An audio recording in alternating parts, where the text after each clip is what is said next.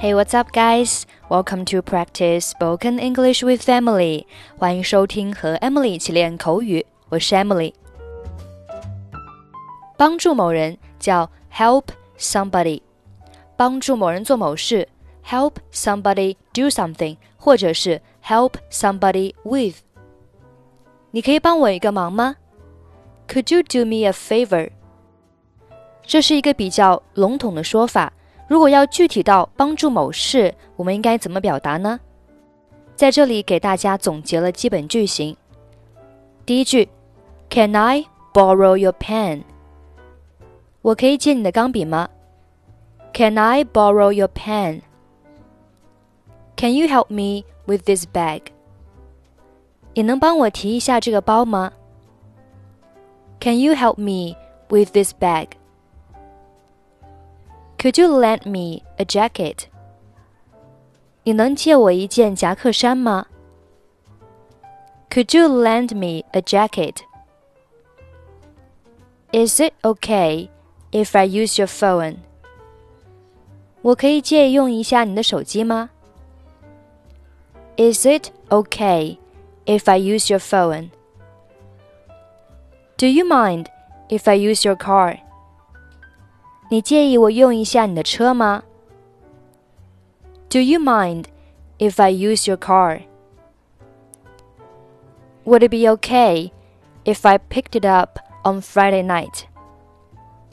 我周五晚上去取可以吗？Would it be okay if I picked it up on Friday night? Would you mind if I borrowed your digital camera? 你介意我借用一下你的数码相机吗？Would you mind if I borrowed your digital camera? Would you mind letting me use your laptop? 你介意我用一下你的电脑吗？Would you mind letting me use your laptop? I wonder if I could borrow some money. 我想知道我是否能借你一点钱。 I wonder if I could borrow some money. I was wondering if you'd mind lending me your car. 我想知道你是否介意我借用一下你的车。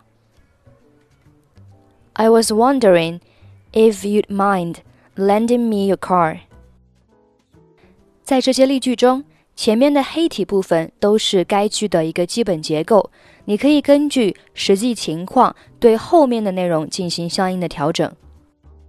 Okay, now let's listen to a dialogue. 你好，Hello。你好，罗德，我是简。Hi, Rod. This is Jane.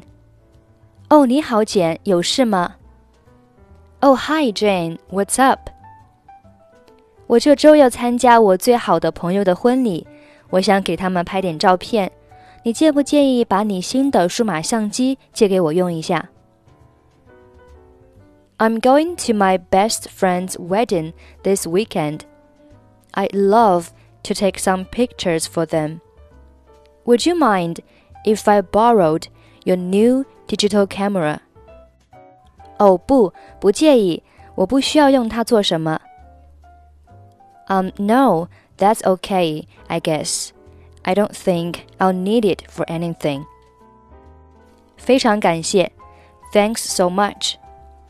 没事儿，你之前用过数码相机吗？这个有点复杂。Sure. Um, have you used a digital camera before? It's sort of complicated. 当然，用过几次。我周五晚上去拿可以吗 ？Sure, a couple of times. Would it be okay if I picked it up on Friday night? 当然，我想可以。Yeah, I guess so. Hello. Hi, Rod. This is Jane. Oh, hi, Jane. What's up? I'm going to my best friend's wedding this weekend. I'd love to take some pictures for them. Would you mind if I borrowed your new digital camera? Um, no, that's okay, I guess. I don't think I'll need it for anything. Thanks so much. Sure. Um, have you used a digital camera before? It's sort of complicated. Sure, a couple of times. Would it be okay if I picked it up on Friday night?